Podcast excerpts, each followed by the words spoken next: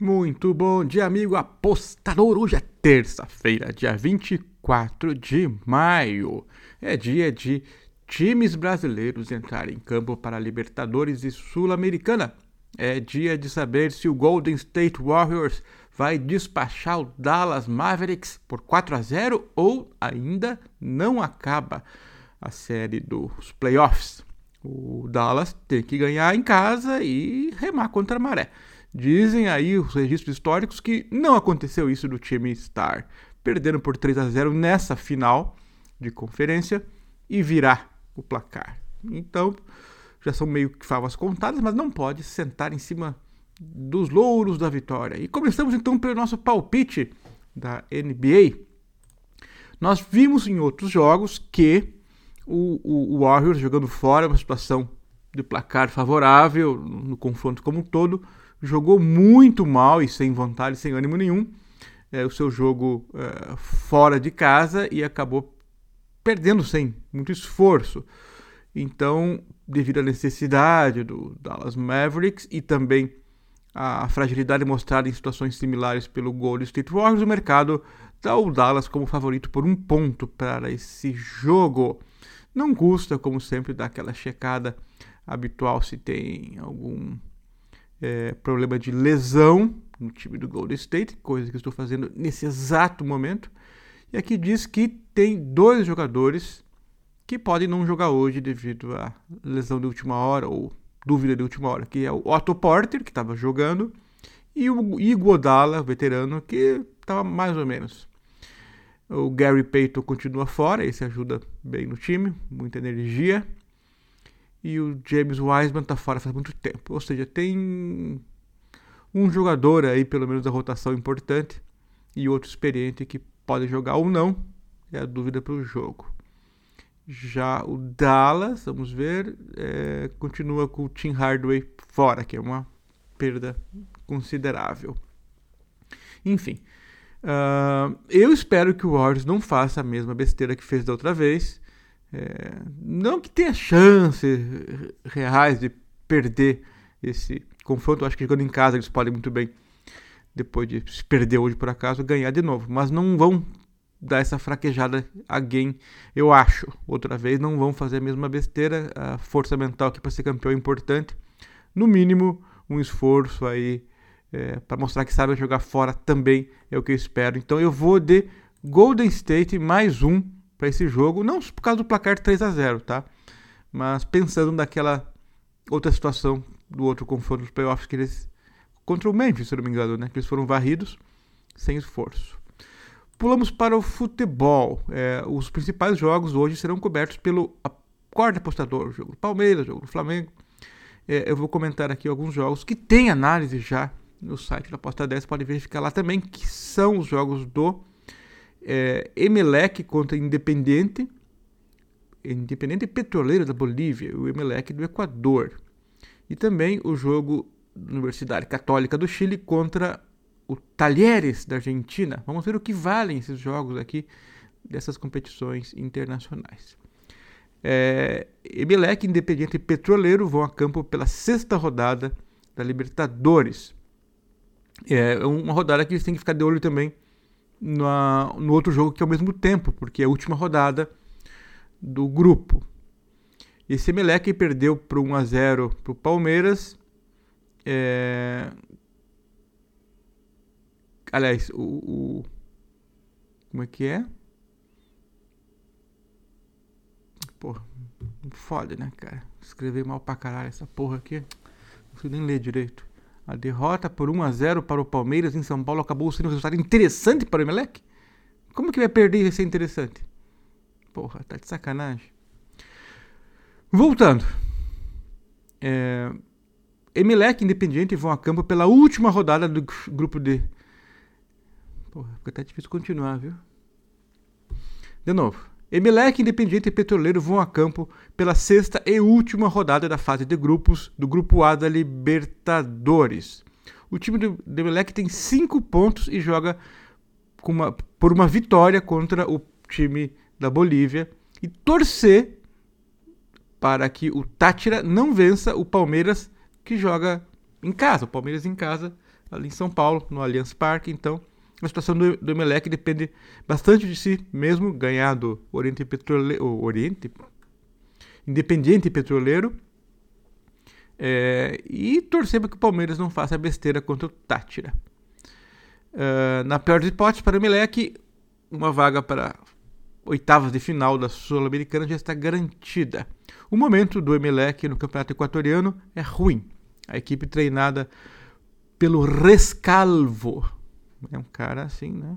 Já está escaldado. Eles perderam para a Universidade Católica de Quito por 2 a 0 e está na sexta colocação do Campeonato Chileno. Não, não, não, nada bom. Sexto lugar no Campeonato Chileno, não pega nem segunda divisão do Paulista. Pera aí, Meleque, vou melhorar isso aí. Já o Independiente Petroleiro foi o campeão boliviano de forma surpreendente em 2021, mas não manteve o mesmo desempenho para essa temporada. Na Libertadores tem só um pontinho em cinco jogos. Empate em 1 a 1 contra o próprio Emelec, jogando na Bolívia. Última rodada aí, tomou um sacode de 3 a 0 do Tátira, jogando fora de casa. Então vamos jogar aí para nada essa rodada aí. É, tem, ou seja, tem tudo para o Emelec se dar bem, hein? Vamos ver o que, que acontece nesse jogo aqui. É inacreditável que um time que parece quase amador tenha chegado à fase de grupos de Libertadores. Porém, foi o que se passou com o fraco petroleiro da Bolívia. O Emelec não é nenhum bicho papão, mas tem muito interesse nesse jogo e é muito superior ao fraco petroleiro. Então a linha aqui é Emelec menos 2,5. Você tem que meter 3 a 0 para mais. E vai conseguir. É o nosso palpite. Então, Emelec menos 2,5, handicap asiático. É, o próximo jogo, Universidade Católica do Chile contra o Talheres da Argentina, dois times mais tarimbados. Também a última rodada do Grupo H. É, e a ideia aqui é disputar a vaga pela Sul-Americana. O, esse Universidade Católica perdeu para o Audax no campeonato chileno é, está em 12 lugar. É, tá feio também. Já, já foi melhor essa Universidade Católica aí. Não tá nada católico, não, viu? Tá louco.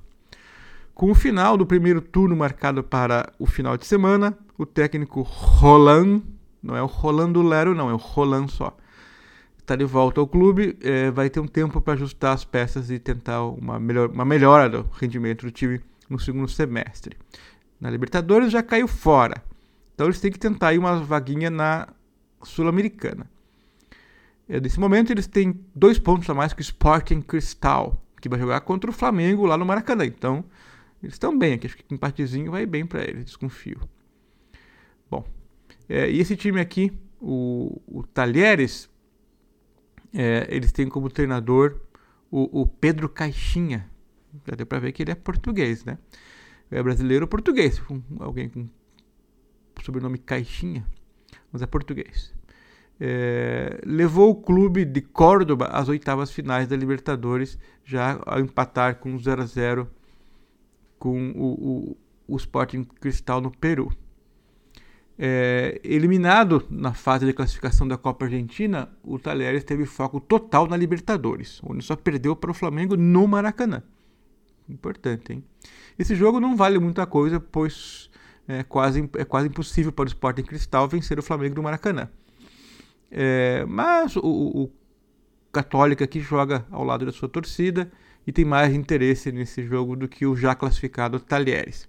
Por isso, a aposta aqui de risco, aparentemente, no time que não está pior na classificação, mas tem mais interesse é o Católica, então o Católica é menos 0,25 para esse jogo.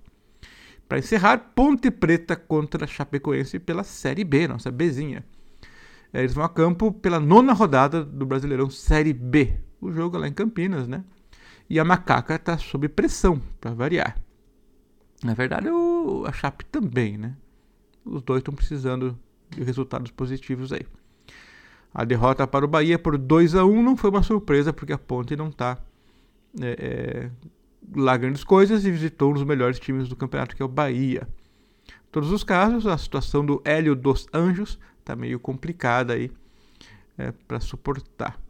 Com oito pontos, a Macaca só não está na ZR pelo desempate, mas está junto. Está ali junto com Guarani, CSA, complicado. A Chape começou até que bem o campeonato, tá, em termos de resultados. É, venceu o Grêmio fora de casa, enfim, parecia que ia brigar pelo acesso. Mas desandou, empatou com o Vila Nova, é, já está quatro jogos sem vencer é, e liga né, o sinal de alerta aí, porque o ataque não faz gol não. Faz pouco. Cinco gols em oito jogos. O, a Chape está é, tá em décimo lugar e está quatro pontos atrás do G4. Em casa ainda não venceu a Chape. Ou seja, tem jogado melhor como visitante. E esse jogo está como visitante, mas será que isso é suficiente para a gente botar fé neles? Não sei. Ainda não confio. Um dos grandes pontos curiosos desse jogo o reencontro de Gilson Kleina com a Ponte Preta, porque ele treinou a Ponte Preta várias vezes já. E agora ele está com a Chape. O desempenho da Chape não é bom na Série B como um todo. Apesar de ir bem como visitante no papel, deu um pouco de sorte nas suas partidas e encara a Ponte Preta que surpreendeu por conseguir dominar o Bahia jogando fora de casa por boa parte da partida, ainda que tenha perdido o jogo. E a Ponte em casa pelo menos costuma ser forte. Então é um momento é importante para as duas equipes, é, cheirando empate, né? Claro, mas se fosse para botar uma moedinha, eu botava na Ponte Preta menos 0,25. Se empatar, ele perde metade só. Mas eu confio na melhora deles aqui para frente. Essas são minhas dicas para esta terça-feira. Isso aí, valeu, tchau.